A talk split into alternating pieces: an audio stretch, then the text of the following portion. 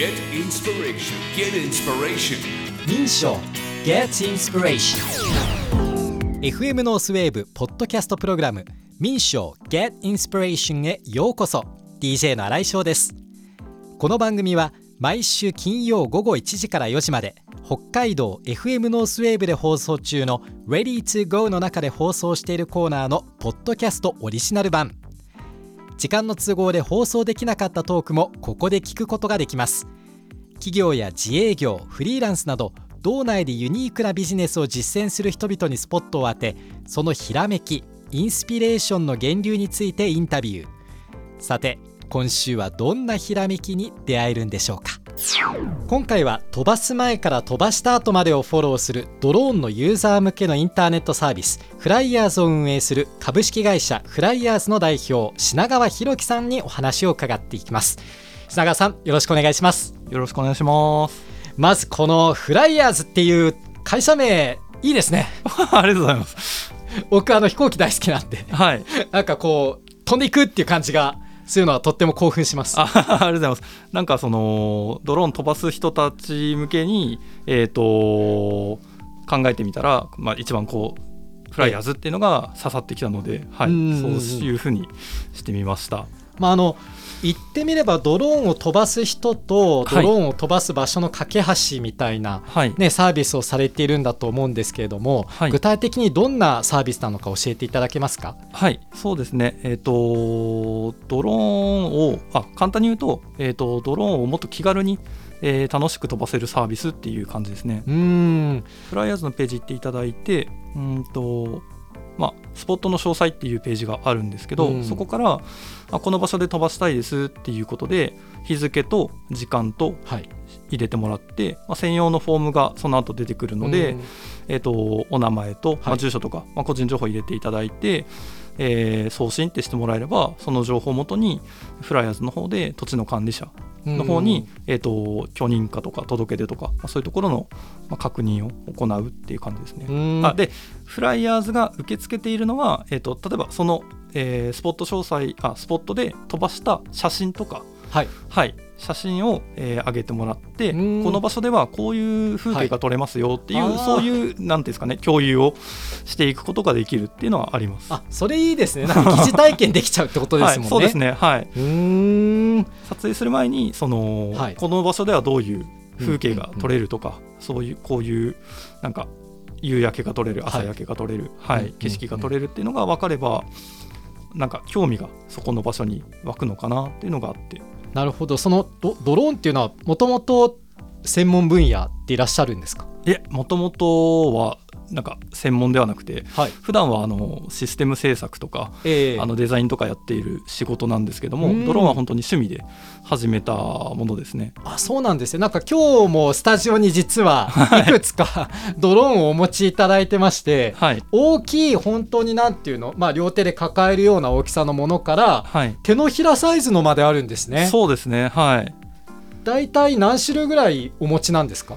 僕は、えー、と全部で5種類5種類。はい。用途によって使い分けるんですかね。そうですね。はい。本本当にちっちゃいやつは、えー、と家の中で飛ばせるものから、はい。えー、と手持ちで一番大きいものは、えー外で、えー、と本当に 4K、5K で飛ばせるような、うんはい、ドローンとか持ってます、へねー。はい。じゃあご趣味で品川さんご自身もこういろんなところに飛ばしに行くっていうのはされるんですか、あそうですね。はい、えー。えなんか印象に残っている場所とかあります？印象に残ってる場所ですか？最近ですね、あのー知人がですね、はい。目室にあの畑を持ってまして、えあのーその畑でドローン飛ばさせてもらったんですけど、うんうんうん。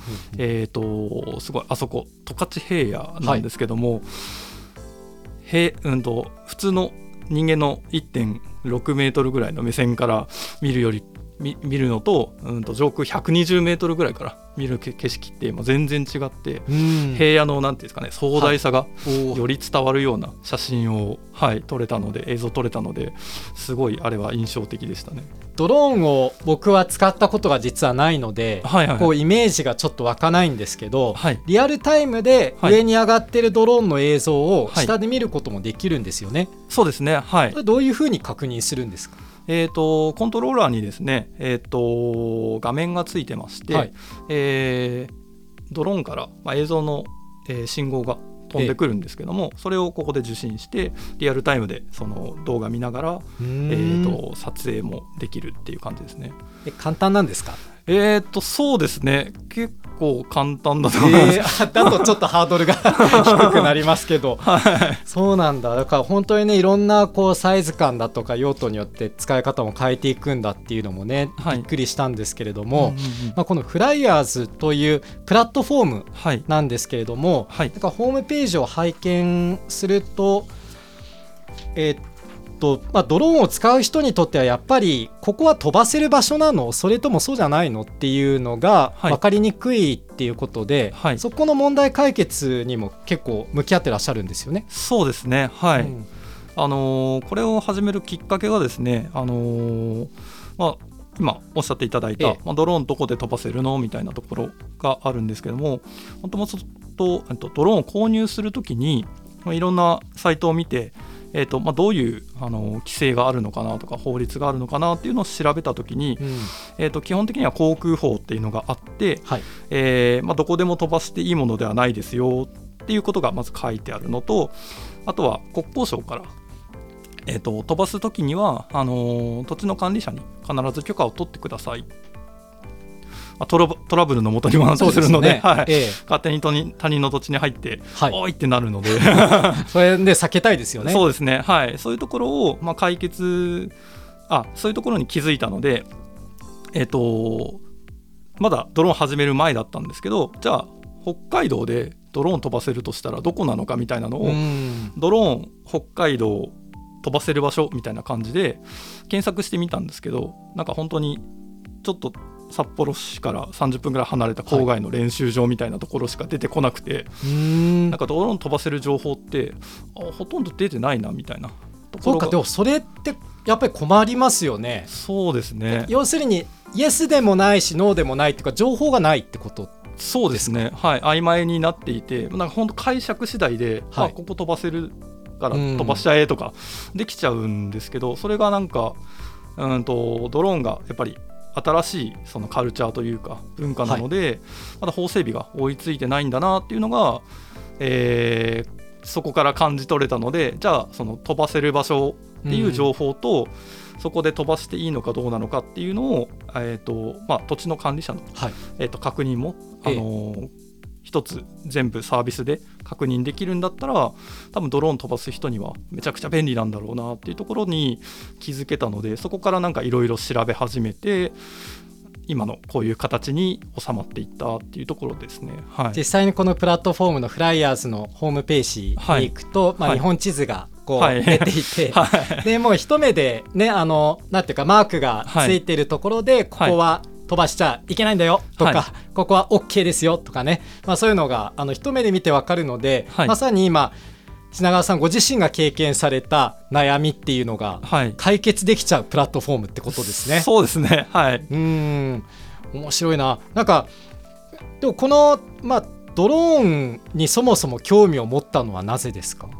ドローンに興味を持ったのは、えー、ともともと、えー地上撮影が好きであのカメラが趣味だったんですけど、ええ結構なんか北海道いろんなところに行って取り尽くした感があったんですよね。地上からは 取り尽く地した上からは取り尽くした感があって。言えるのすごいな。でも相当撮ったんですね。じゃああ結構撮ってきました、はいええそれで、あのーカメラにだんだん熱がはい冷めていったところだったんですけど、うんあのーその中で、あのードローンが台頭してきはい。あドローンが出てきたのがあって、で、まあ、どういう法律があってっていう、まあ、さっきのところにつながるんですけども、なるほど。こうでもさっきこうキャリアのお話をちょっとお聞きした時には、はい。こうデザインとか、はいはい。なんかまあ IT 関連って言ったらいいんですかね。はいはい。なんかそういうところをおっしゃってたので、はい。かそれを今もうそこをある意味なんていうかなあの離れて、はい。えっとがっつりこうドローンをメインに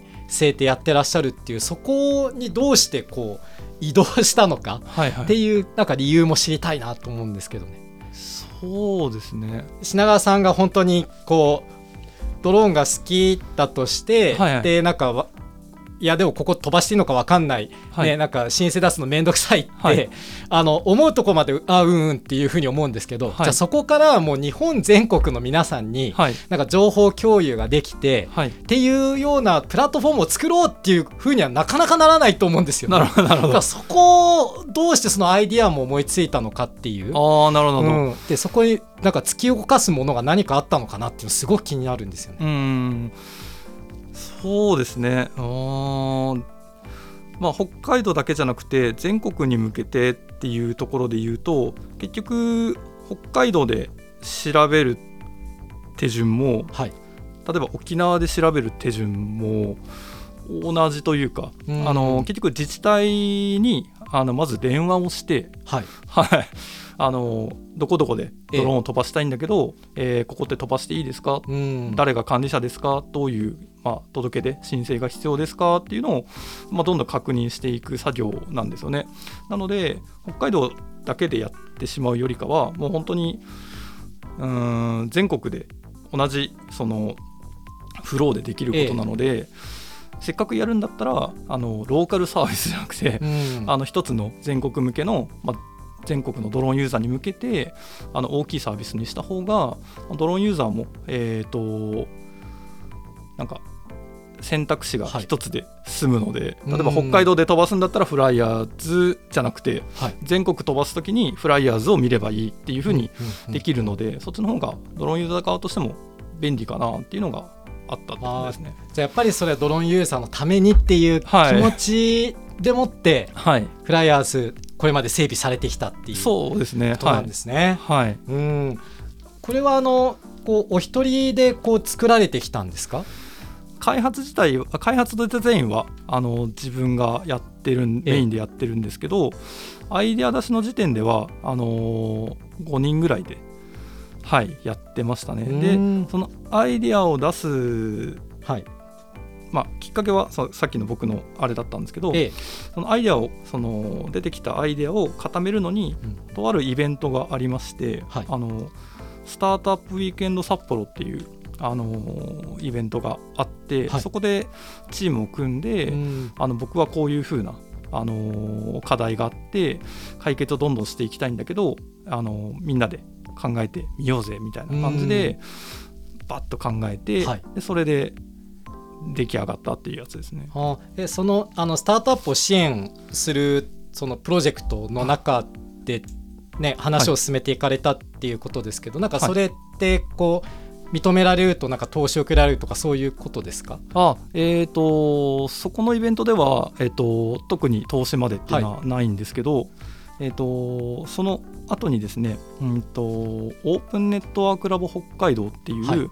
あの北海道で、えーやられているアクセラレータープログラムっていうのがあって、えー、とそこに応募して、えー、と僕らは第3期だったんですけど、あのこのアイデアを、まあえー応募して、まあ、採択いただいて、うん。でそこからまあいろいろはい。支援を受けてやっているってところですね。あ素晴らしいですね。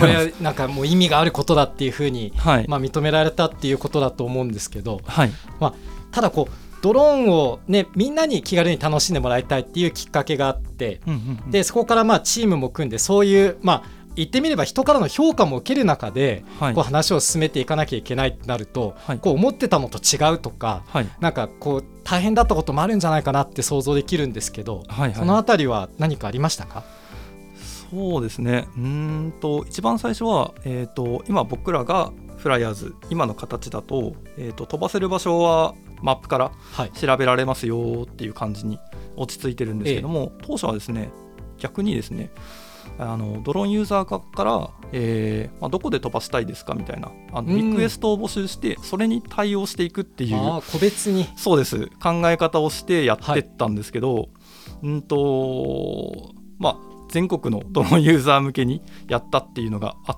て、えー一度なんか処理しきれなくなるぐらいそのリクエストが来て。あやっぱそれだけ利用者がいるっていうことなんですね。はい、期待値がめちゃくちゃ高かったのかわかんないですけど。すごい。は いそこら辺であちょっとこれは今の人数じゃちょっと対応できないので、えー、ともう少しうまくあうん。のサービスとして運用できるような形にし直そうっていうなんかそのピボットっていうんですけど、はい。まあそんな感じのことをやったのが結構なんか大変な経験が一つありますね。紆余曲折あって、はい。今の直感的に地図からはい。ねあの、まあ、知りたい情報が得られるっていう形になったんですね。そうですね。はい。うーんこうドローンっていう言葉多分10年前聞いたとしても、まあ、知ってる人は知ってるけどドローンって何っていう人もねなんかいたのかなと思う一方で、まあ、今となってはもうほぼ全ての人知ってますよね。そうですうね、ん。まあ、そういう時代の変化の今中にあると思うんですけれども、はい、まあ、未来も含めてこうドローンに対してはどんな可能性を品川さん秘めていると感じてますか？そうですね。うーん。そこで言うと、まあ、いろんドローンって、まあ、いろんな産業で使われたりしてるんですけど例えば物流で使われたりとか、まあ、測量点検で使われたりとか、はい。えー北海道だと農薬散布で使われるっていうところが多くてで今までの、えー、とやり方とは、まあ、一つ一線隠したやり方で、あのーどんどん出てきてるんですけど、まあ、僕僕らが今やっている、えっと空撮っていうところも、はい、まあ、一つ観光のメインになっていくと思っていて。観光ですか？そうですねはい、まあ例えばその、まあ、僕が北海道さっき写真で撮ったはい。みたいな話をしてたんですけど、えっと、空から見る風景ってうん。あのまだまだ未開拓な部分が多くてあのその土地土地に、まあ、いろんな観光協会とか観光課みたいなところがあると思うんですけど、はい。まあ、その方々も多分気づいてないような、うん。あの魅力が空には あのまだまだ残っていると思うので、まあそういうところを、まあ、フライヤーズを使ってもらって、まあ、どんどん発見してその写真を、まあ、いろんな人に、まあ、SNS とかで見てもらってで、えーなんかその地元の魅力を、えーと発信できるよううんな仕組みを作れればもっと楽しいのかなっていうふうには思ってました。そうかこれ本当にねあの僕も一つちょっと気になるところがあって大樹町にある多目的航空公園っていうところがあな るんですけど はいここなんかあの調べたら実際に飛行機の滑走路もあって離着陸してることもあるみたいな場所なんですかねはい、たまに。そうですね。はい。ていうところを考えると、まあ、一般的な航空ファンからすると当然ドローンは飛ばせねえだろうと まあいうふうに考えるんですけれど、はい実はこのフライヤーズによると許可をもらえば飛ばせるんですね。そうですね。うんそこでも飛ばせます。はい。とても意外でした。しかも丁寧にねこの、まあ、日の出は何時ですよとかね あの日の入りは何時ですよとかって書いてあって、はいこれは撮る側にすごく寄り添ったサービスだなってねはい。いうふうに感じました。ありがとうございます。ね、実際こうベータ版もあってはいまたそこから今本格始動しているんだと思うんですが、はい反応いかがですか、そうですね。うんと今全国のユーザーにまあ使っていただいて、うんと手続きの数でいうともう結構なんか数をこなしているんですけど、はい。えーまあ、実際使った方から本当になんかドローン飛ばす時にどこで飛ばしていいのか分かんなかったんですけどフライヤーズのおかげですぐ見つけられて便利でしたとか今までなんか書類を作るのに、えー、と3時間ぐらいかかってて、ええ。実際飛ばすのは1時間なんだけどなんか 飛ばす手間の方が 大変だったのが、はうん。い、そこから解放されましたとかなんかそういう嬉しい声はいただいてますね。あーでもそのねあのサービスを始めた根本にはやっぱりドローンを、ね、飛ばしたい簡単に気楽にはい、飛ばしたい。で、まあ、ご自身もそれが好きだったっていうところから考えるとそれが本当にいろんな笑顔がバーってこう広がってるっていうのはなんか本当に、ね、なんかなんかなんていうのすごく幸せなことですよね。はいそうですね。はいうん、だから今後もドローンってやっぱりどんどん広がっていくんですか、行くと思います。はい、うん。今後ですね、あのー12月ぐらいに今年の12月ぐらいにドローンの免許制っていう免免許が、はい。あのーできるんですけど国の法律で、えはい、今までできなかった飛ばし方ができるって言い方なんですけど、ううんとまあ、例えばこういう人口集中はい。例えば札幌の上空とか、はい。めちゃくちゃこう人が多いところであの大型の物流のドローンを飛ばそうとした時に、はい。今だとなんかすごい特別な条件じゃないと飛ばせないとかってなってるんですけど、それがその免許を持っていると、飛ばせますよとかなんかそういうふうにどんどん変わっていくその転換期みたいなうん。ところなので今後やっぱりドローンの需要って、まあ、さっき言ってたあの、はい。産業ええ。側もこういうなんかみ民民生機みたいなやつもどんどん発展をしていくんだろうなっていうのは思ってますね。そっか。じゃあそういった、まあ、都市部はい、の上空を飛ばせるようになったらそういう条件面での検索もフライヤーズできるようにするっていう構想はあるんですか？